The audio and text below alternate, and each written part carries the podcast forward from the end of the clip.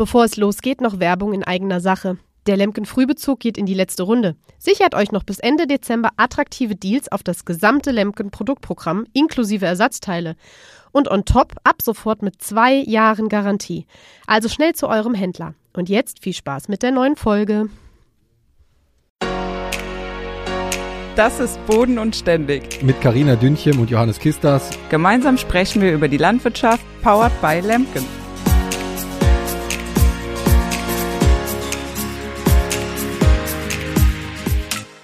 Ja, hallo und herzlich willkommen zu einer neuen Folge Boden und Ständig mit Karina Dünchem und mit mir, mit Johannes. Und heute haben wir wieder einen Gast dabei und zwar die Christina. Hallo Christina. Ja, Christina, wir haben dich ja heute hier, weil wir schon mal eine Folge aufgenommen haben letztes Jahr und uns über das Thema Hofnachfolge unterhalten haben. Und bei mir ist tatsächlich auch immer wieder Thema, weil ich meine Bachelorarbeit auch damals darüber geschrieben habe und die Leute dann schon mal nach Tipps fragen oder sogar, ob sie meine Bachelorarbeit lesen dürfen. Ja, und da haben wir uns gedacht, äh, da du da ja sehr im Thema drin bist, laden wir dich heute mal ein und vielleicht stellst du dich einfach einmal kurz vor für alle, die dich noch nicht kennen. Ja, gerne. Mein Name ist Christina Ingenried, ich bin 29 Jahre jung, komme vom schönen linken Niederrhein aus der Burggemeinde Brüggen und übernehme dort im nächsten Jahr final einen landwirtschaftlich-gastronomischen Betrieb und bin eigentlich gelernte Bankkauffrau und habe BWL studiert. Also eben genau deshalb ist es so speziell, warum ich hier sitze. Ja, und das Besondere bei dir ist ja noch, dass du auch über diese Hofheld-Geschichte dann auch regelmäßig über deinen Alltag bloggst dann, oder? Genau. Also Hintergrund ist so ein bisschen, dass ich die Erfahrung machen durfte, gemacht habe, dass man mir entgegengekommen ist und gesagt hat, okay, wieso überlegst du jetzt überhaupt, ob du den Hof übernehmen willst oder nicht? Und eben aufgrund meiner ja, Bildung war das natürlich nicht klassisch. Und da habe ich gedacht, okay, es wird sicherlich viele geben, die nicht sicher sind, ob sie den Weg gehen möchten oder nicht. Und vielleicht ist das ein Weg, ja, das nach außen zu zeigen. Und ich hatte nicht die Muße und den Mut, selber einen Blog zu öffnen und habe dann bei Facebook, ja, Hoffeld von Acker heute da gesehen, habe mich da gemeldet und seit 2019 richtig über diesen Weg und bin immer noch dabei und krieg sehr, sehr viel Rückmeldung auch davon, dass viele eben genau das sagen, oh, interessant, dass man sich auch Zeit für eine Entscheidung nehmen darf und kann. Absolut. Also finde ich auch gar nicht so unklassisch dein Weg. Also bei mir ist es ja tatsächlich auch ähnlich. Und ich kann dich beruhigen, es sind aber auch genug dabei, die den klassischen Weg gehen, also Landwirt lernen oder auch studieren und trotzdem eben ja vor der Entscheidung stehen und nicht wissen, ob hopp oder top, weil ja auch eine Menge Zukunftsangst eben irgendwie auch mit reinspielt. Und ja, willst du uns vielleicht einfach mal verraten, wie dein Weg so genau war, also wie du dich dann doch dazu entschieden hast? Gerne, also genau, ich habe 2015 dann angefangen, BWL zu studieren, einfach weil für mich auch klar war, die kaufmännischen Themen liegen mir. Hatte aber mir immer schon gesagt, dass die Übernahme zu Hause eigentlich gar keine Option ist, weil ich gesehen habe, wie viel Zeit und Kraft meine Eltern da reingelegt haben. Also mein Vater ist, hat den landwirtschaftlichen Bereich eben so unter sich und meine Mutter ähm, ja unser Restaurant, unser Gästezimmer und den Hofladen. Und da, klar, bleibt irgendwie viel Zeit für Arbeit und wenig Zeit für Freunde. Und das war nicht das, was ich wollte. Habe aber während des Studiums dann doch den Schwerpunkt immer Richtung Führung und Personal gemacht und dann in einem Seminar für mich so ein bisschen den Weg gefunden, okay, wo möchte ich denn irgendwann mal hin? Und habe dann die Augen geschlossen und dann festgestellt, ich sehe und stehe jetzt hier auf dem Genholter Hof. Und für mich war eben klar, ich kann und möchte auch jetzt nicht sofort zu meinen Eltern gehen und sagen, so ähm, in dem Seminar in Münster, da habe ich studiert habe ich wohl mir überlegt, dass ich jetzt in den Hof übernehme. Ich habe zwar immer gesagt, ich will es nicht. Einschub vielleicht da, dass meine Eltern meiner Schwester und mir, ich habe eine ältere Schwester, auch immer gesagt haben, wir müssen es nicht übernehmen. Sie haben von sich aus jetzt, wir sind im 23. Jahr im, mit dem Restaurant eben gesagt, das ist ihre Entscheidung, die haben das für sich gemacht, aber wir müssen für uns entscheiden, was wir machen möchten. Und es ist, wenn es nicht der Hof ist, ist es eben nicht der Hof. Und da hatte ich auch überhaupt gar keinen Druck, wollte aber jetzt eben auch nicht ja die Kehrtwende so, so krass machen. Und da haben wir, weil wir immer schon mit der Landwirtschaftskammer eng zusammengearbeitet haben, da so die Beratung gesucht.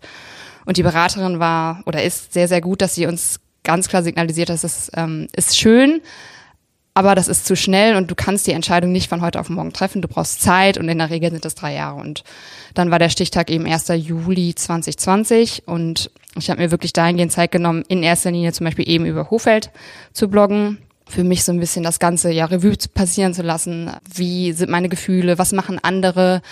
Was kann ich mir auch vorstellen, also Stichwort Visionsplakate und das hat mir eben dabei geholfen und auch den Freifahrtschein in Anführungsstrichen meiner Eltern, die gesagt haben, wenn du den Hof übernimmst, mach ihn bitte so, wie du es möchtest. Also klar, dass ich da jetzt nicht ein Zirkuszelt oder so hinsetze, ist, ist wahrscheinlich auch klar, aber dass ich mich da wohlfühle. Also dass sie haben es eben, wie eben schon angedeutet, so gemacht, wie sie es gerne hätten Und ihnen war und ist immer wichtig, dass ich es dann so mache, dass meine Handschrift da ist und dass die Leute von außen auch erkennen, da ist jetzt jemand Junges drin. Und das sollte natürlich dann auch zu dem Zeitpunkt klar sein. Und ja, es ist jetzt so, deswegen sitze ich jetzt auch hier, dass ich eben 1. Juli 2020 gesagt habe, yo, go for it, ich mach's. Also du hast dann quasi nach deinem Studium dann nochmal dir Zeit genommen, dich darüber im Klaren zu werden. Und wie hast du diese Zeit dann, sag ich mal, aktiv genutzt? Hast du dann, dann im Betrieb mitgearbeitet oder hast du nochmal die Nase vielleicht in andere Betriebe reingesteckt? Oder wie, wie wird man sich dann darüber im Klaren, dass man jetzt doch in der Landwirtschaft dann wirklich auch, sag ich mal, in Anführungszeichen für immer dann tätig sein wird? Ich habe ein Urlaubssemester eingesetzt in unserer Hochsaison praktisch, also in der Spargel- und Erdbeerzeit, weil ich gesagt habe, okay, da muss ich jetzt irgendwie einmal reinschnuppern. Hab das interessanterweise unseren Mitarbeitern aber gar nicht so deklariert, weil ich ganz stark versucht habe, die in erster Linie nicht so mitzunehmen, irgendwie, um die nicht zu verunsichern. Weil wenn ich mich dann hätte dagegen entschlossen, hätten die, glaube ich, gar nicht mehr verstanden, was los ist. Daher war das schon mal ganz gut, dass ich so einfach als Mitarbeiter in Anführungsstrichen mitgelaufen bin. Und ich habe nach dem Bachelor sofort auch gesagt, ich kann nicht sofort einsteigen, eben weil die Entscheidung auch noch nicht gefallen ist. Und habe mir einen Betrieb besucht, der ähnlich strukturiert ist. Der hatte zwar keine Landwirtschaft, hatte aber Gastronomie und Hotellerie und die haben ein neues Hotel aufgebaut und wichtig war mir eben, dass es familiengeführt war. Und da hatte ich interessanterhalber dann gesehen, dass der Chef 120 Prozent nicht am Gast ist und meine Eltern 120 Prozent am Gast. Und da habe ich irgendwie festgestellt, Gast oder Kunde oder Verbraucher, wie auch immer, es muss ja irgendwie einen Mittelweg geben. Und ähm, da habe ich irgendwie dann für mich auch gesagt, das könnte er sein. Und das ist dann auch so ein bisschen die Brücke gewesen zu der ganzen Verbraucher- und Öffentlichkeitsarbeit, die dann dazu gekommen ist. Cool. Also das ist auf jeden Fall ein interessanter Lebensweg, muss ich sagen. Also gerade auch dann diese Findungsphase, also ich wüsste gar nicht, wie man da so mit sich selber, man muss ja auch selber grübelt man ja tagtäglich darüber, wenn man dann vor so einer Entscheidung steht. Also vor so einer Entscheidung habe ich jetzt noch nicht gestanden. Du, Carina, du bist ja auch damit öfters mal wahrscheinlich in Berührung gekommen oder kommst tagtäglich damit in Berührung, so eine Entscheidung zu treffen, weil das ja wirklich eine Entscheidung fürs Leben, die äh, ja auch wohl überlegt sein will. Ne? Definitiv, ne? ja. Und für mich war auch wichtig, wenn ich es mache, bleibt eben auch der landwirtschaftliche Teil bitte drin, weil es einfach der Herz des Ganzen ist.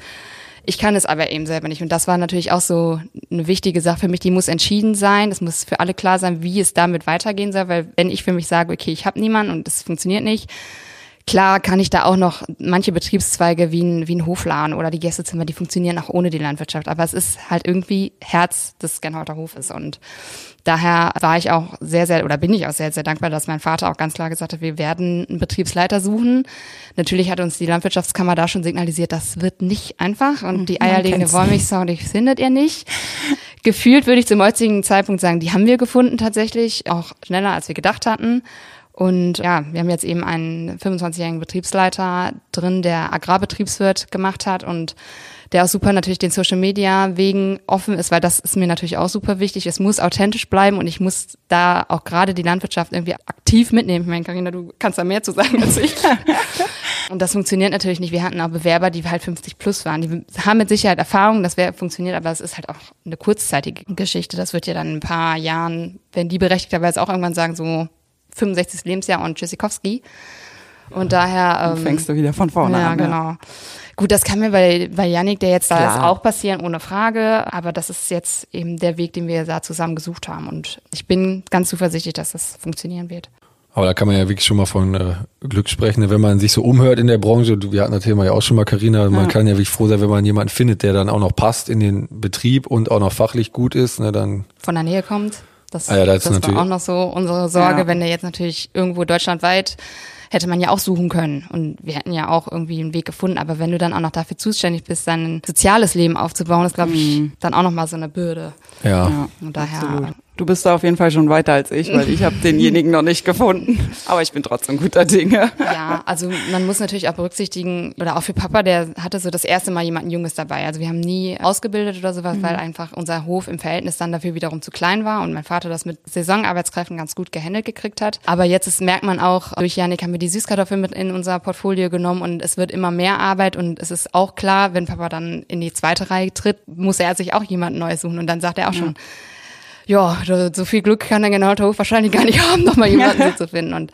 ja, es wird halt spannend bleiben. Aber ich glaube, deswegen ist man in der Position des Selbstständigen, weil wenn man diese Aufgabe nicht in Kauf nehmen wollen würde, ja, dann sollte ich mir ja lieber ein Angestelltenverhältnis suchen. Ja, das ist so.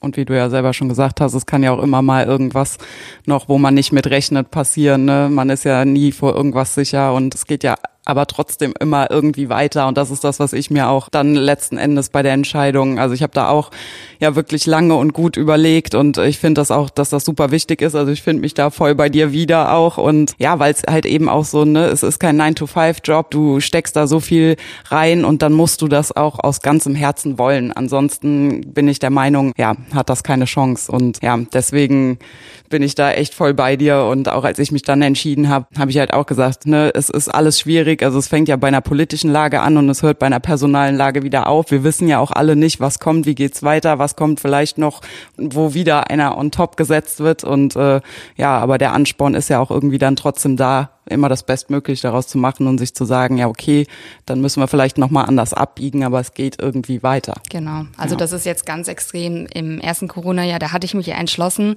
wie viele dann zu mir gekommen sind und gesagt haben, ja, aber jetzt ist ja Corona, wie schlimm das für dich sein muss. Und für mich war klar, naja, die Entscheidung ist ja jetzt nicht innerhalb in einem halben Jahr gefallen und Fakt ist, es wird andere Krisen kommen. Und die heißen dann nicht Corona, sondern anders halt. Und solange ich einfach ein gutes Team dann eben um mich habe oder auf mich und meinen Kernprozess ja, dann vertrauen kann, dann, dann wird es schon, wie du sagst, seinen Weg finden. Das ist so. Und wie ist er jetzt nochmal, du hast das gerade schon angesprochen, dein Vater hat das erste Mal jetzt jemand Junges an seiner Seite und vielleicht dann auch, also der Mitarbeiter hatte die ja schon öfters dann Saisonarbeiter. Gab es da öfters auch mal vielleicht so eine Situation, wo man dann gesagt hat, oh, ist das jetzt doch der richtige Weg oder wird ja mit Sicherheit nicht alles immer Friede, Freude, Eierkuchen sein, sondern man wird ja auch mal aneinander rasseln, weil man vielleicht andere Ansichten hat oder sind da lassen Eltern die da wirklich freie Hand und weil man in der Landwirtschaft ist es ja oft so, dass man dann gegen äh, die Alten anreden muss oder so. Das ist mit Sicherheit nicht überall so, aber das haben wir immer schon so gemacht. ja, genau. Aber gab es solche Situationen und wie geht ihr dann damit um? Sag mal, wenn die ganze Familie natürlich involviert ist und nicht nicht nur der Vater in Anführungszeichen den landwirtschaftlichen Betrieb leitet, sondern auch deine Mutter dann da noch Verantwortlichkeiten hat im Hofladen und so, das ist ja auch schon nicht typisch. Sagen wir, auf vielen Höfen arbeiten die Mütter auch mit oder die Frauen auch mit, sei es im Stall oder auch auf dem Traktor. Aber wenn jeder dann auch so einen eigenen Verantwortungsbereich hat, die aber dann doch noch Überschneidung haben und jeder will natürlich irgendwas für seinen Bereich dann erreichen, dann kann ich mir schon vorstellen, dass das zu Konflikten führt. Ja, also wenn wir jetzt erstmal berücksichtigen, das Jahr mit Janik, wo Papa ja dann die Zusammenarbeit hat, ist verhältnismäßig eigentlich sehr, sehr gut gelaufen. Also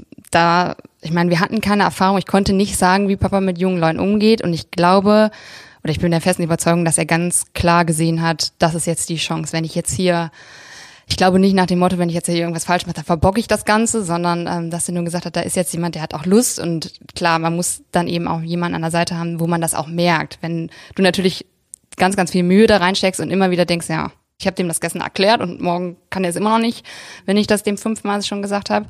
Klar, aber bei uns ist es schon so, dass Papa da ja sehr offen ist und es ganz, ganz gut funktioniert. Natürlich ist es bei Mama, Papa und mir in dieser Dreierkonstellation, da kommt es dazu. Da, wenn erstes Beispiel ist irgendwie so mit Instagram, als ich damit angefangen habe, ich habe mich da sehr, sehr vorgewehrt, weil Facebook war schon eine Hürde und da habe ich auch mir Social Media mäßig Hilfe geholt, die dann als Beraterin dafür tätig war und da hat man schon gesehen, dass meine Eltern mir den Rücken gestärkt haben, dass sie gesagt haben, okay, wenn du das anfangen möchtest und sagst, wenn dann richtig, dann bezahlen wir die ja auch. Und das höre ich von ganz anderen Betrieben, die dann sagen, nee, meine Eltern kennen ja selber Social Media nicht und sehen da schon erst recht nicht ein, da jemanden für zu bezahlen. Und den, das ist so ein Weg, ähm, wo die mir extrem den Rücken gestärkt haben. Es gab aber auch genügend andere Beispiele, ähm, wenn es so jetzt so Themen wie Coworking angeht, also wenn ich davon spreche, dass ich mir vorstellen könnte, irgendwann Arbeitsplätze in, im Sinne von Räumen anzubieten bei uns auf dem Hof, wo die Menschen dann von außen kommen und arbeiten, da bedarf es schon sehr, sehr viel Erklärungsarbeit. Also nicht im Sinne von, dass die sagen, hey, das, das gibt's bei uns nicht, das hat es bei uns noch nie gegeben, sondern es ist natürlich das Verständnis von der Modernität eben noch nicht da. Und dafür sind die offen, aber es braucht halt viel, viel mehr Aufklärung. Ja, ja, klar. Und damit hast du ja mit diesem Coworking, das ist ja ein Thema, was? Aktuell?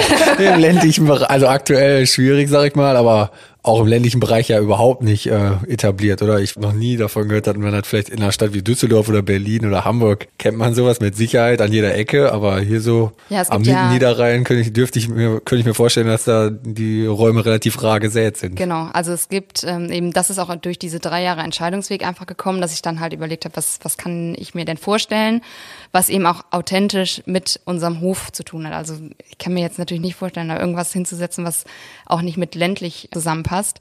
Und daher ist eine Cowork-Landgenossenschaft und die spezialisiert sich genau sowas. Und klar, die ist in den zwei Jahren jetzt zuletzt komplett geboomt.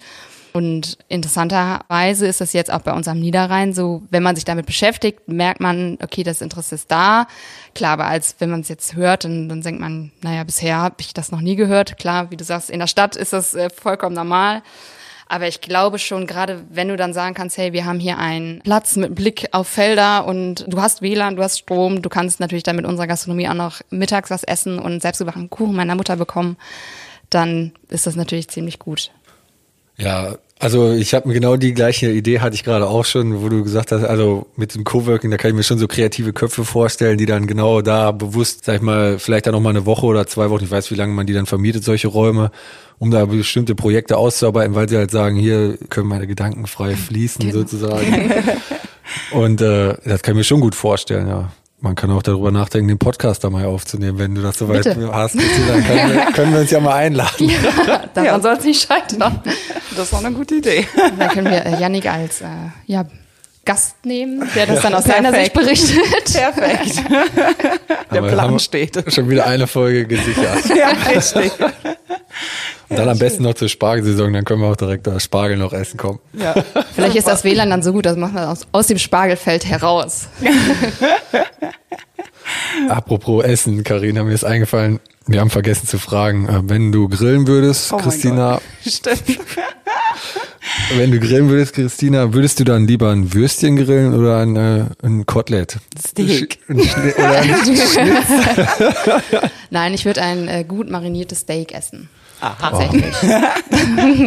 ja, das ist, äh, Warum bist du Fraktion Wurst? Nee, nee ich bin eher, äh, ich bin eher beim Kotelett. Aber wir diskutieren jede Folge, ob das jetzt Kotelett heißt oder Steak. Und ob oder, man Schnitzel grillt. Und was würdest du dann dazu trinken? Also ein Wein oder ein Bier? Nee, zum Grillen würde ich schon ein Bier trinken. Ein Radler wahrscheinlich. Oder ein Gösser. Gösser ist super. Oh, das trinke ich auch gern. Was ist nochmal, ist das eine Marke? Also das ist eine, eine, Marke, ja, tatsächlich. Das ist, so ein, das ist naturtrüb auch, ne, ja. Radler, ja. Kommt aber aus Bayern, glaube ich, irgendwie. Ja, sein. ja aber ich meine, ich habe das schon mal gehört und irgendwo mal gesehen. Aber ich, mir war nicht ganz klar. Ich trinke nicht so viel Radler, gemischtes ich Bier. Auch nicht, aber im, im, Sommer ist es manchmal so ein eiskaltes, äh, sehr erfrischend. kann ich auch empfehlen. so zum Feierabend natürlich ja. und zum Grillen. also wenn man nachmittags grillt, dann auch, oder nicht? ja. Ja, wo wir jetzt quasi jetzt, um nochmal den Bogen zu schlagen vom Essen, hast du, wenn man ehrlich ist, oder wenn du jetzt mal ehrlich sein würdest, einen Lieblingsbereich auf deinem, auf eurem Hof? Ich sag mal, ihr seid ja mega breit gefächert, ne? Hotellerie, Restaurant, Hofladen, also du hast ja alles, Einzelhandel quasi mhm. und dann noch Landwirtschaft. Du hast ja aus jedem Bereich. Irgendwas hast du da, hast du da irgendeine äh, tatsächlich ist so die Geschichte der Verbraucherkommunikation wirklich so meins geworden. Natürlich über die Hofeld-Geschichte, wo halt auch viele Medien auf mich zugekommen sind, dann immer mal wieder auch darüber berichtet haben und ich für mich gemerkt habe, die Landwirtschaft hat als Branche natürlich auch lange geschlafen, mhm. hatte natürlich auch, also wenn ich mir die Generation meines Vaters angucke, nicht die Möglichkeiten, wie wir sie jetzt hatten mit Social Media, mhm. aber eben genau, weil das so alle Bereiche abdeckt. Also ich kann über Social Media darüber berichten, dass wir gestern Stroh in die Erdbeerfelder verteilt haben, aber ich kann auch darüber berichten, dass wir, ja, dass meine Mutter jetzt über aus den Süßkartoffeln Süßkartoffelkuchen gemacht hat. Und das ist halt alles in einem irgendwie und ist dann irgendwie auch im Zusammenhang noch so eine Herzensaufgabe, dass man dann auch anfängt, junge Landfrauen zu gründen und so ein Quatsch. Aber gut, ähm, ja, das gehört irgendwie alles dazu, würde ich sagen. Merkst du das bei dir denn auf dem Betrieb, also dass Leute tatsächlich auch deswegen zu euch kommen oder dich dann auch darauf ansprechen? Also, dass das irgendwie ja auch Früchte trägt, mhm. wofür wir es ja machen auch. Doch, also in der Spargel- und Erdbeersaison natürlich extremer, weil da das, mhm. das Durchschnittsalter sich auch extrem senkt. Sonst würde ich sagen, klar, wir haben halt ein Hofcafé, wo das Durchschnittsalter 60 plus ist, was wiederum sich ein bisschen mit der Social mhm. Media, den Social Media Kanälen ja nicht so überschneidet. Mhm. Aber ich würde schon sagen, wir versuchen auch die ein oder anderen wichtigen Informationen, wie zum Beispiel meinen Werdegang, haben wir auf kleinen Zetteln im Hof verteilt. Und das lesen die Leute. Und mhm. da schreibe ich dann halt runter, okay, wenn ihr mehr sehen oder hören wollt, dann eben über Facebook etc. Und dann werden die affin und das interessiert die dann. Also das, das kriegt man schon hin. Ja. Es ist natürlich viel, viel Zeit. Ich meine, das, das sehen wir ja aktuell extrem, wie viel Zeit mhm. das kostet. Aber ich glaube, wir können uns nicht darauf ausruhen, es nicht zu tun. Also bin ich ganz bei dir, ja. Das ist, und deswegen habe ich ja auch jetzt, äh, weil ab nächsten, also 1. Juli 23 soll ich in die äh, Erstentscheiderrolle gehen. Also wir nennen das immer Erstentscheider und meine Eltern oder Zweitentscheider. Und da ist dann eben der Fall, dass ich für mich auch ganz klar entschieden habe, ich werde dann auch die Möglichkeit nicht mehr haben, es so hinzukriegen, wirklich 120 Prozent dahinter zu stehen. So, also ich ziehe dann mhm. meinen Hut vor dir, wie viel Zeit du ja da verbringst. Du sagst ja auch manchmal zwei Stunden Mails oder Nachrichten beantworten. Ja. Und das ist natürlich dann on top immer so eine Geschichte, wenn du irgendwie vier Bereiche hast, wo die ja irgendwie auch dann doch wieder unterschiedlich sind. Und deswegen habe ich jetzt auch jemanden an der Seite, die da ja das studiert hat und meine Eltern auch gesagt, gut, wenn das für dich wichtig ist und du sagst, du brauchst das, dann ist das so. Und das ist ja auch wieder ein Zeichen von Verständnis und Generationswechsel und zu sehen, okay, das ist auch ein Unternehmen und betriebswirtschaftlich und dann machen wir es halt. Mhm. Aber nochmal zu dem Altersdurchschnitt auf eurem Hof. Wenn du jetzt dann sagst, normalerweise in vielen Hofcafés ist es ja so, dass das Alter, der Altersdurchschnitt ist hoch. Aber würdest du sagen, du könntest jetzt auch viele junge Leute darüber vielleicht auch gewinnen? Erstmal natürlich über die Social Media Kanäle von euch, weil die gucken ja in der Regel wahrscheinlich jüngere Leute. Aber auch, dass du jetzt deine Ideen da schon reingebracht hast in den Hof und dass der auch junger, du willst dich ja damit identifizieren, wie du gesagt hast, oder identifizierst dich natürlich auch damit, dass du dann sagst, der Hof ist jetzt schon jünger geworden, auch von vielleicht von da sieht man ja wahrscheinlich schon an kleineren Sachen irgendwie, weiß ich nicht, dass jetzt die nicht mehr als Deko da so, eine, so ein bestimmtes altes Blumengesteck da steht, sondern dass da vielleicht was Modernes steht oder so. Glaubst du, dass du damit auch junge Leute dann besser an den Hof oder in den Doch. Hofladen bekommst ja. oder in den... Also Hofladen ist da das Stichwort. Wir haben den jetzt im Januar, weil wir da einmal geschlossen haben, einmal komplett renoviert haben uns auch mit der Kammer da zusammengesetzt, die uns da ein bisschen beraten und geholfen hat. Und wir haben jetzt äh, mehrere, ja, so Tafeln, die eine Freundin von mir wirklich kalligrafiert geschrieben hat. Und da sieht man halt wirklich, dass da Leute auch kommen, ach, das habe ich online gesehen oder ähm, eben regionale Produkte, das zieht extrem. Nur das muss halt irgendwo berichtet werden. Und da kriege ich halt die jungen Leute nur über die Social Media Geschichte. Und beim Hofladen ist es verhältnismäßig einfach jetzt durch regionale Produkte, durch Umgestaltungen beim Hofcafé eben dadurch, dass man das noch so das richtige Baby meiner Mutter ist und da kann ich nicht einfach nur Deko ändern. Also das funktioniert. Ja, ich weiß, also. Nein, alles gut, nur um, eben um zu verstehen, dass wenn das Angebot weiterhin halt Kaffeekuchen und Bauernteller oder Bauernomelette ist, ist es natürlich vollkommen normal. Also Mama, wenn du das jetzt hören solltest, bitte jetzt nicht falsch verstehen. es ist vollkommen normal, dass das Durchschnittsalter da nach oben geht, aber das wird dann das Rädchen sein, was ich dann drehe, irgendwie 2024 oder so, dann das Angebot, was, was Essen angeht, einfach ein bisschen anzupassen. Also es kann dann vielleicht immer noch der Bauernteller in, in Gänze sein, nur dann heißt er vielleicht anders. Weil ich glaube, dass, also sagen meine Mädels auch, die so, ach so, bei euch kann man auch essen oder was kann man denn essen? Und weiß nicht, ist Panas zum Beispiel ein Begriff für euch? Ja, ist so Blut. Mhm. Das ist äh, Blut mit Mehl genau. angedickt, ne? Ja, und dann brätst du das und dann mit Bratkartoffeln, also extrem niederrheinisch. Mhm. Ja, mega. Ja. Aber auch sehr, sehr lecker. Also das Aber muss man echt das auch mögen. Bei ne? meiner Schwiegermutter an der Stelle schöne Grüße. Karina, möchtest du vielleicht noch jemanden grüßen? nee, gerade keinen. ja, also das ist halt so ein Produkt, äh, ja, mein Freund und Janik zum Beispiel, die lieben das auch, aber ich glaube, wenn ich das meinen Mädels vorsetzen würde, die würden sagen, mhm. ach du heiliger Bimbam. Und sowas wäre es halt. Also es muss dann halt schon stringent durchdacht werden. Also, und das funktioniert beim Hofladen verhältnismäßig einfach. Ja, wahrscheinlich auch über, ich sag mal, es gibt ja immer hippe Produkte. Wie du jetzt schon gesagt hast, mit der Süßkartoffel, da ist ja auch so ein Trend geführt. Ne? Mittlerweile gibt es in jedem Restaurant auch anstatt normalen Pommes Süßkartoffelpommes oder ja, da gibt's ja verschiedenste Produkte, so Quinoa oder irgendwie solche Geschichten. Das ist ja im Moment so ein richtiger Hype. Ne? Ich kann mir schon vorstellen, wenn man das dann zumindest irgendwie in Ansätzen damit reinbringt, dass das dann auch die jungen Leute anzieht, weil es halt einfach im Moment hip ist oder sag ich mal auf jeden Fall hipper als Panas. Wobei vom Geschmack her würde ich immer Panas vorziehen. Aber Make Panas hip again. Vielleicht kann man das ja irgendwie machen. Ja, du ja. Halt Am Ende des Tages ist es ja nur Marketing. Ja, genau. Du musst nur richtig vermarkten. Dann. Ja. ja. Hm. Krass. Aber und weil ich ja auch, ich habe mich ein bisschen vorbereitet auf die Folge und da habe ich Streber. du hast gesagt, wir sollen uns nicht vorbereiten. ja, das war auch nur ein ganz kurzer Blick. Und das ist mir natürlich direkt, ich habe ja schon mal auch erwähnt, dass ich sehr gerne Kohl esse und dann ist mir direkt eure Grünkohlwanderung, die ihr im Programm habt, ins Auge gefallen. Kannst du das vielleicht mal ein bisschen genauer erläutern? Ja, also wir bieten die dahingehend an, dass du dann mit einer Gruppe von Leuten und einem Bollerwagen, der dann mit Grünkohl geschmückt ist und ganz vielen Farben durch die Felder ziehst und dann machst du entweder Besenweitwurf oder Sockenweitwurf und trinkst dann halt im besten Fall ganz viel. Und da geht's eigentlich nur im Sinne von ein bisschen Spaß haben und du kommst dann zurück und isst dann bei uns selbstgemachten Grünkohl tatsächlich. Und dann wird eigentlich auch so der Grünkohl-König gekürt, eben der, der am besten und die meisten Punkte gemacht hat. Und das ist so ein bisschen das, was wir anbieten. Da sehe ich gerade so einen Junggesellenabschied. ja, genau. Ist das tatsächlich was für Junggesellenabschiede oder wenn man mal einen Betriebsausflug planen sollte? Ja, also man hat genau diese oder Kegelclubs oder sowas. sowas Teambuilding-Maßnahmen. sollte Lemken beim nächsten Mal über einen Betriebsausflug nachdenken. Ich Gerne. werde das auf jeden Fall mal in meiner Abteilung anmerken. Das war Ja, hast so ja eine- jetzt den Kontakt. Ja, genau. Und dann, also dann kann man quasi dann bei euch mittags dann hinkommen. Ihr habt dann den ganzen Bollerwagen voller Kaltgetränke und dann kann man dann rum. Also Das finde ich richtig gut. Also. ich finde das auch gut. Und dann Klingt noch mit. Grünkohl kombiniert. Herrlich. Alles, was dein Herz begehrt.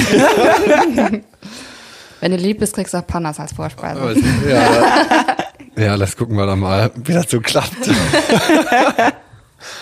Ah, cool. Auf jeden Fall mega auf abwechslungsreich, muss ich sagen, was du so erzählst, auch mit deinen ganzen Ideen und so. Hast du denn noch, wenn man jetzt nochmal so ein bisschen den Bogen zur Landwirtschaft schlägt mit eurem Angestellten, wie, wie geht ihr denn da um mit neuen Ideen? Sag mal, wenn der eine Idee hat, dann kommt er zu dir und sagt dann, ich möchte jetzt, und du hast ja gesagt, ihr baut jetzt Süßkartoffeln an und der sagt dann vielleicht, ich möchte jetzt mal irgendwie bestimmte Kräuter anbauen oder so und dann geht ihr das betriebswirtschaftlich zusammen durch oder wie ist da, wäre da so ein möglicher Ablauf, wie man sowas gestalten kann?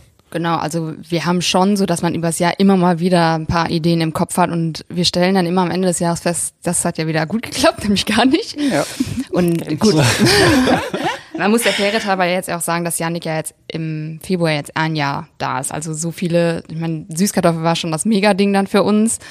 Ähm, was jetzt neue Produkte dann angeht, wäre schon so der Weg, dass man sich ja zusammensetzt und guckt, wie sieht der Markt überhaupt aus. Wir arbeiten ja auch eng mit dem LEH zusammen, also dem Lebensmitteleinzelhandel. Und da würden wir dann auch Rücksprache halten, ist die Abnahme da überhaupt gewährleistet, weil unser Hofladen ist natürlich gut, aber wir können natürlich auch nicht alles anbauen, um in Linie den Hofladen da zu bestücken. Und da wäre dann so der Weg. Also wir haben unserem Yannick eben auch immer ganz klar gesagt, er soll auch Ideen immer um die Ecke kommen, weil davon lebt ja eigentlich auch ein Betrieb und das ist ja auch wichtig, dass man wächst. Nur man darf sich auch nicht verzetteln. Also da ähm, hat man natürlich, haben wir auch die Erfahrung dann schon mal gemacht, man ist in irgendeinem Bereich und will das unbedingt, nur um nachher festzustellen, das funktioniert einfach vorne und hinten nicht. Wir kriegen es einfach manpowermäßig nicht gedreht. Dann tut's vielleicht weh, das ja ad acta zu legen, aber es ist dann gut, dass man das einmal komplett durchdacht hat. Das ist der Weg. Und dadurch spiegelt sich ja dann auch wieder, dass ich dann die Betriebswirtschaftslehre halt ja studiert habe und ähm, ich dann hoffe, dass wir das dann zusammen eben irgendwie hinkriegen. Ja, klingt auf jeden Fall sehr spannend. Also und dann ist es auch so, wenn ihr jetzt zum Beispiel dann so eine neue Kultur wie Süßkartoffeln anfangt, wie geht ihr dann vor? Sag ich mal, das ist ja jetzt auch für unsere Zuhörer wahrscheinlich interessant. denn Man muss ja auch irgendwie gucken, wie passt das jetzt, sag ich mal, von der Fruchtfolge, wie passt das vom, wie machen wir den Pflanzenschutz, wie machen wir Saatbearbeitung, wie pflanzen wir die Kartoffeln überhaupt und holt ihr euch dann auch von außen dann Leute oder fahrt ihr dann zu anderen Betrieben hin und guckt euch das an oder wie läuft das ab? Also das ist ja eher dann so das Baby von meinem Vater und Yannick zusammen, aber die haben es letztes Jahr schon gemacht, dass sie sich viele andere Betriebe angeguckt haben. Der Vorteil ist natürlich, dass Yannick auf seinem elterlichen Betrieb schon zwei Jahre Süßkartoffeln angebaut hatte. Also er hatte da schon so ein bisschen Ahnung von. Ich glaube, das hat auch den Ausschlag nachher für uns gegeben, dass wir gesagt haben, wir machen es auf jeden Fall. Und in dem Zusammenhang hat man natürlich auch, als wir das angefangen haben zu pflanzen, auch ja total ausprobiert. Irgendwie dann geguckt, wie kann man es machen. Das Problem in der Situation ist so ein bisschen, dass wir natürlich dann außerhalb unserer Saison sind und nicht mehr so viele Saisonarbeitskräfte da haben. Aber dann kommt dann glücklicherweise zugute, dass mein Freund, wer hätte es gedacht, auch Landwirt ist und landwirtschaftlichen Betrieb hat und dann noch in der Saison war und dann unterstützt man sich gegenseitig. Also das funktioniert dann schon. Und ja, es hat überraschender, ne, nicht überraschenderweise, sondern glücklicherweise gut geklappt alles, so dass ich davon ausgehe, dass wir im nächsten Jahr auch noch Süßkartoffel oder diesem Jahr auch Süßkartoffel anbauen und auch ein bisschen mehr machen vielleicht. Weil Süßkartoffeln, jetzt kannst du mich vielleicht verbessern, ist ziemlich viel Handarbeit. Ne? Man kann aktuell da relativ wenig mit Maschinen machen. Ne? Genau. Also es gibt Roder, die das Ja. machen, aber die sind halt utopisch teuer und ja, Ja. für einen Hektar ist es natürlich auch Ja. Witz. Ja, ja, klar. Also dann bleibt halt, das höre ich jetzt auch, habe ich auch öfters gehört. Man muss halt alles was von Hand machen. Ja. Also, Also wir haben das dann mit dem Schwattleger alles dann versucht und es klappt auch, es ist natürlich alles besser als Hand, aber es ist jetzt auch noch nicht so, dass wir sagen, das ist jetzt das Gelbe vom Ei. ja. Ja gut, ihr müsst natürlich auch noch Entwicklungspotenzial haben. Es kann ja nicht alles im ersten Richtig, Jahr genau, klappen. Ja. Oder zumindest perfekt nicht alles im ersten Jahr klappen. Das heißt dann auch, dass, also landwirtschaftlich gesehen bist du dann auch eher so im Background, sage ich mal, gar nicht so mit vorne dabei oder würdest du da schon gerne von dir aus auch mehr machen wollen? Also ich bin, ich habe mal so einen Stärkentest gemacht und da auch festgestellt, dass ich extrem wissbegierig bin. Also ich, mich reizt das schon, aber ich weiß auch, je mehr ich da mache, desto mehr werde ich auch natürlich berechtigterweise dann darauf zurückgegriffen und das kann ich einfach nicht leisten. Also ich sehe ja jetzt schon, dass meine Eltern es zu zweit machen. Ich will etwas übernehmen, ich bin alleine in Anführungsstrichen. Und daher werde ich dem, glaube ich, nicht gerecht werden. Was ich eben jetzt gemacht habe, ist letztes Jahr den Treckerführerschein, den hatte ich nicht. Und da war für mich klar, das ist jetzt irgendwie so die minimalste Brücke, die ich da schlagen kann, weil wenn Yannick irgendwo mal irgendwo steckt und ich, äh, der mich anruft und ich ihm dann nicht mal ansatzweise helfen kann, da ist auch niemandem geholfen. Nur es ist auch klar, dass dieses Know-how kann ich einfach auch nicht in der kurzen Zeit mir aneignen. Und das wollte ich meinem Vater auch irgendwie nie das Gefühl geben, naja, das, was du jetzt hier die ganze Zeit viele Jahre gelernt und dir angeeignet hast, kriege ich jetzt mit ein paar Praktika in der Landwirtschaftskammer bei dem Berater mitfahren, irgendwie mit. Und daher, ja, ist das so der Weg. Aber ich glaube, dass Janik und ich da einen guten Mittelweg gefunden haben. Also ich vertraue ihm da voll und ganz, was er macht und er weiß, glaube ich, auch gerade, dass dadurch, dass ich mit dem Lebensmitteleinzelhandel dann so ein bisschen die Brücke dann bin, dann da der Ansprechpartner, dann bin ich immer noch so ein bisschen dabei, statt mittendrin. Ja, das äh, finde ich aber auch gut. Also ich merke das bei uns auch immer, dass jeder so seine Bereiche hat. Das ist, glaube ich, auch echt wichtig, weil gerade in den Betrieben so drumherum, wo man so mitbekommt, wo auch noch ein Hofnachfolger da ist, wo dann auch dieses typisch ist, das haben wir schon immer so gemacht und wo dann beide zum Beispiel Sohn und Vater im Ackerbau sind. Und klar, die, die Jungen wollen ja auch irgendwie was verändern und es ist ja auch eine andere Zeit und irgendwie kann man aber auch, das habe ich bei meiner Bachelorarbeit eben auch gemerkt, man muss auch irgendwie so ein bisschen das Verständnis halt für die ältere Generation haben, die ja auch unglaublich viel Zeit und Herzblut da reingesteckt hat und ja auch viele Dinge getan hat, nicht weil derjenige dann gedacht hat, nee, das kann man auch besser machen. Also die haben es ja auch immer schon nach bestem Wissen und Gehwissen gemacht irgendwie. Und ähm, ja, ich habe das Gefühl, dass oft dann auch so der Respekt dafür irgendwie fehlt und der muss halt auf beiden Seiten da sein. Also sowohl die jüngere Generation, die Respekt davor hat, was die ältere geschaffen hat, als auch dann die ältere Älteren, die dann hoffentlich halt auch Respekt davor haben, beziehungsweise Verständnis dafür haben, dass sich eben auch Dinge ändern müssen. Und das klingt ja wirklich so, als wäre das bei euch da auch so perfekt. Und ich glaube eben auch, wenn so jeder seine Bereiche hat, dass das auch ein bisschen, ja, das Ganze entspannt, sage ich jetzt mal, ne? Dass man sich halt, wie du schon sagst, gegenseitig vertraut, dass man halt eben sagt, so, du bist der Ackerbauleiter, du hast da das absolute Know-how, wo ich eben nicht so fit drin bin. Dafür kann ich dir dann im Büro sagen, hier, ne, die Zahlen, die sind noch nicht so gut, da müssen wir irgendwie mal noch was optimieren. Ja, genau. Ja.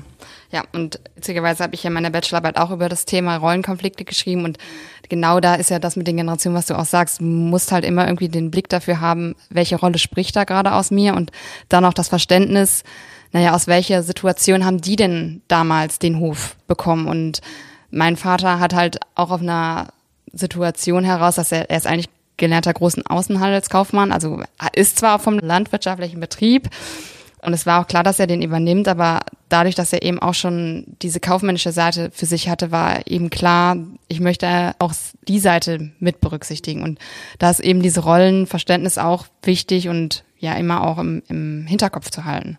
Und ich glaube, Konflikte gibt's halt auch immer. Da muss man halt auch mit umgehen. Das ist ganz normal. Und also Papa und ich, also bei uns auch so, es gibt da hin und wieder Diskussionen. Also um Gottes Willen auch gar nichts Schlimmes so. Aber die Mama sitzt dann immer so neutral daneben und lacht und sagt, ach, es kommt mir so bekannt vor. Die gleiche Diskussion hattest du mit deinem Vater damals auch. Also ja. ne, es ist ja auch irgendwie von Generation zu Generation irgendwas ist, ja.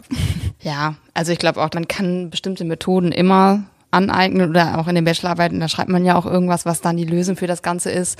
Aber es funktioniert in der Regel nicht, wenn man dann in dem Konflikt ist. Wichtig ist dann, dass man es nicht fünf Wochen mit sich trägt und das ganze Klima da irgendwie mit versaut. Ja, die Sachen sollten halt im besten Fall direkt geklärt werden. Ne? Aber das ist ja nicht nur bei einer Hofübergabe so, das ist ja eigentlich bei jedem Konflikt sollte man das Klappt ja so. Mal mehr oder ja, besser. genau.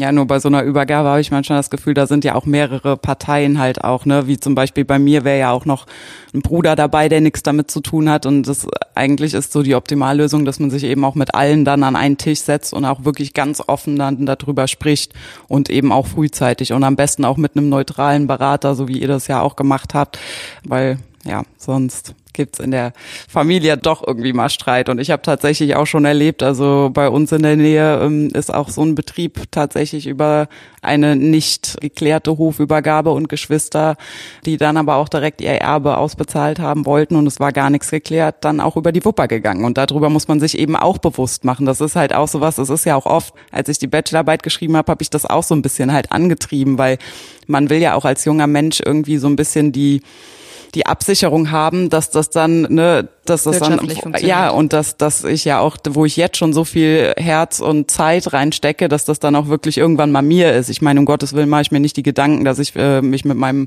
Bruder dann irgendwie da fetze, wenn es drum geht, aber man will ja doch so eine gewisse Absicherung auch irgendwie haben und wissen, wofür man eben schafft. Und ich kann das schon verstehen. Auf der anderen Seite natürlich, dass die, die scheidende Generation dann ja, weiß ich nicht. Es ist natürlich nicht schön, darüber zu sprechen, was ist im schlimmsten Fall ja auch, ne, wenn eben der Todesfall oder so eintritt. Äh, auch das sollte ja berücksichtigt werden und ist natürlich nicht schön, drüber zu sprechen. Aber ich finde es halt unglaublich wichtig, um erstens Wirtschaftlichkeit äh, zu bewahren und zweitens eben, dass der Betrieb auch handlungsfähig bleibt und so. Ne. Es ist sicherlich nicht der angenehmste Prozess, aber einer, den man nicht umgehen kann, wenn man es gut machen möchte. Und das ist ja, glaube ich, zumindest von uns beiden das anstreben. Ja. ja. Also, wie, also, du hast ja mit deiner Schwester dann schon, oder ihr habt das auch dann wahrscheinlich mit einer externen Beratung dann innerfamiliär geklärt und. Genau, also wir sind äh, 2020 haben wir das erste Gespräch gehabt und jetzt 2021 dann auch mit meiner Schwester dann zusammen. Und der Vertrag steht praktisch und jeder muss ihn jetzt nochmal durchlesen, nochmal für sich hin eingehen, äh, ob das so passt. Und so wie du sagst, also das Wichtigste ist auch meinen Eltern, dass wir, also meine Schwester und ich, uns auch danach noch in die Augen gucken können und dass dann auch nicht nachher kommt, naja, ähm, ich möchte aber mehr oder das steht mir aber mehr zu. Weil auch meine Schwester, ich meine, die arbeitet im Bundesministerium für Landwirtschaft und Ernährung und ich weiß sehr wohl, was da so abgeht. Und die wäre zum jetzigen Stand eigentlich auch die letzte, die sagt, ich möchte jetzt das Geld sofort in dem und dem Maße haben. Und ja, aber klar, wie du sagst, es ist nicht die Normalität. Was, äh, wenn man jetzt halt nochmal, sag ich mal, zusammenfassen würde, ich habe jetzt ja wirklich zwei ausgewiesene, in einem, oh, nee, nicht in Anführungszeichen ausgewiesen, ihr seid ja wirklich da sehr bewandert bei dem Thema Hofübergabe. Was würdet ihr den Leuten denn jetzt raten? Oder wenn ihr mal so zwei, zwei Sachen sagen müsstet, was würdet ihr den Leuten raten? Was, wo sollten sie den Fokus drauf legen, wenn sie jetzt wirklich vor einer Hofübergabe stehen oder sich nicht sicher sind? Also ich würde jetzt einfach mal den Punkt spielen, wenn sie sich nicht sicher sind, dann erstmal kommunizieren mit den Eltern, also ganz klar offen reden, weil ich glaube, der schwierigste Punkt ist, das in sich hineinzufressen und dass der Gegenüber gar nicht weiß, was los ist und sich dann auch bewusst Zeit nehmen. Also es bringt auch nichts, sich unter Druck zu setzen, weil wenn die Entscheidung dann falsch getroffen ist und ich dann im Jahr irgendwie das revidieren möchte, dann habe ich ja auch nichts gewonnen. Da ist, glaube ich, Ehrlichkeit und Reden immer das Einfachste, was natürlich auch immer ehrlich oder leichter gesagt als getan ist. Das stimmt schon. Ja, aber ich denke auch vor allen Dingen sich Zeit nehmen ist das Wichtigste. Das habe ich ja auch damals gemacht, auch mit dem sich nicht sicher sein, wo ich auch gesagt habe, so ich will mal raus hier. Ich bin ja dann auch ein Jahr nach Hamburg gegangen, um einfach mal einen kompletten Abstand von dem Betrieb eben zu kriegen, weil ich bin ja auch damit groß geworden und habe halt auch ne als Kind und Jugendliche immer schon irgendwie mitgeholfen, sobald man es ja auch konnte. Und ähm, ja, ich wollte einfach für mich dann auch mal den Abstand haben, zu sagen, okay, fehlt dir jetzt wirklich was oder nicht? Weil man ist ja auch mit sich, man ist ja nicht nur mit den Eltern und der ganzen Situation im Konflikt, sondern irgendwo auch mit sich selber. Weil auch ich habe mir oft die Frage gestellt, ist es jetzt wirklich das, was ich will? Oder fühle ich mich, auch wenn meine Eltern genauso wie es bei dir war, mich gar nicht unter Druck gesetzt haben, ganz im Gegenteil, auch oft genug gesagt haben, mach was anderes. Ne? Trotzdem hat man ja unterschwellig auch immer so ein bisschen das Gefühl, zumindest war es bei mir so, dass man das ja irgendwie nicht kann. Dann den gibt es seit so vielen Generationen Generation und irgendwie hat man das Gefühl, man muss das in großen Anführungszeichen weitermachen. Und das war halt der Punkt, wo ich dann auch gesagt habe, nee, ich muss einfach mal raus und einfach mal in mich reinhören. Will ich das wirklich? Fehlt mir das? Oder kann ich vielleicht mit einem guten Abstand auch sagen, so, nee, das ist es nicht. Und das hat mich also in der Entscheidung sehr viel weitergebracht, weil mir dann eben klar wurde, nee, ich will das.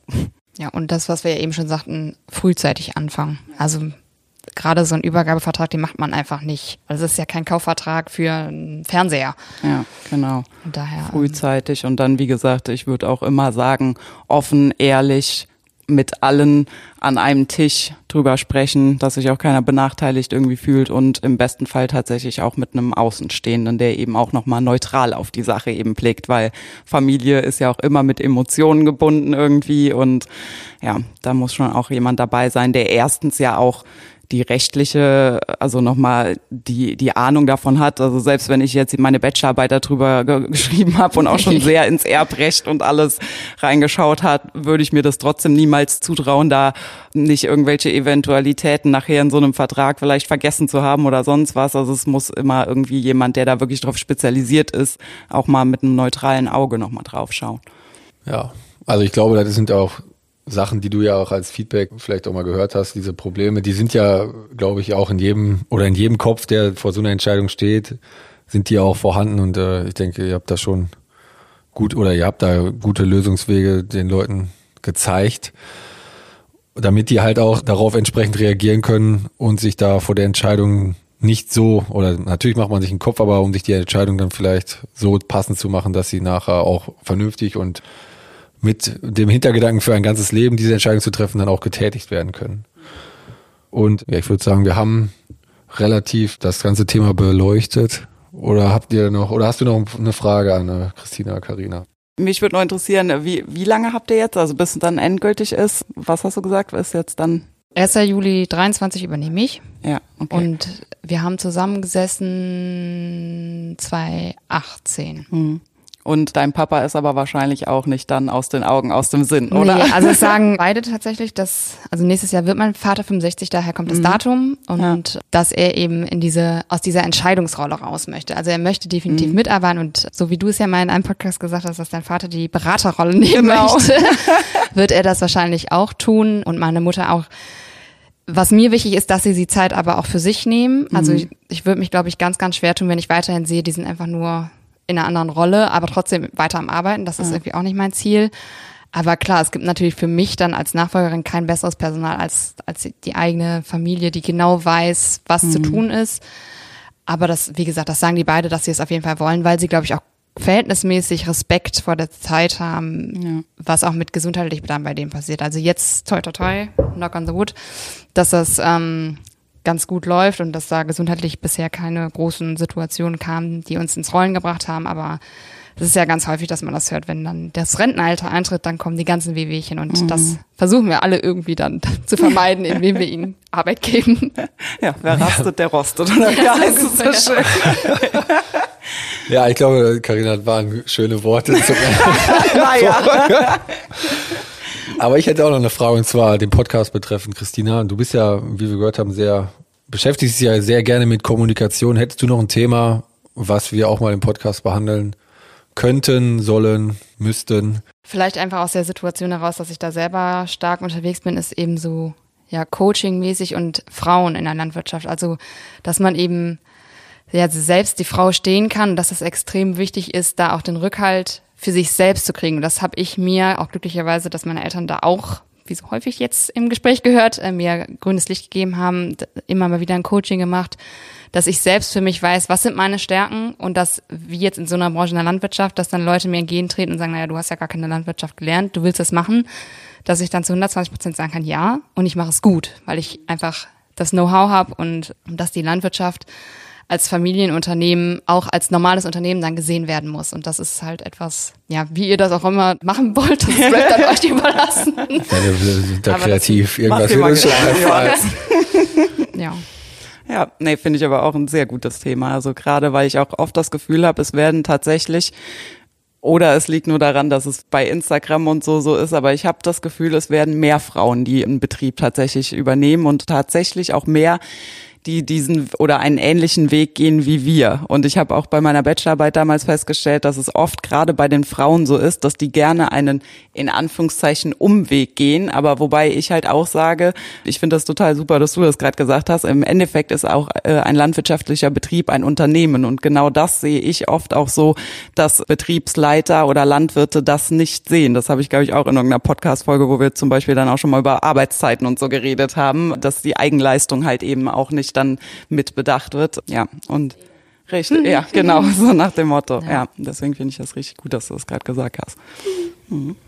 Also haben wir sogar noch eine Hausaufgabe aus dieser Folge rausgelegt. wir werden da irgendwas uns einfallen lassen. Jawohl.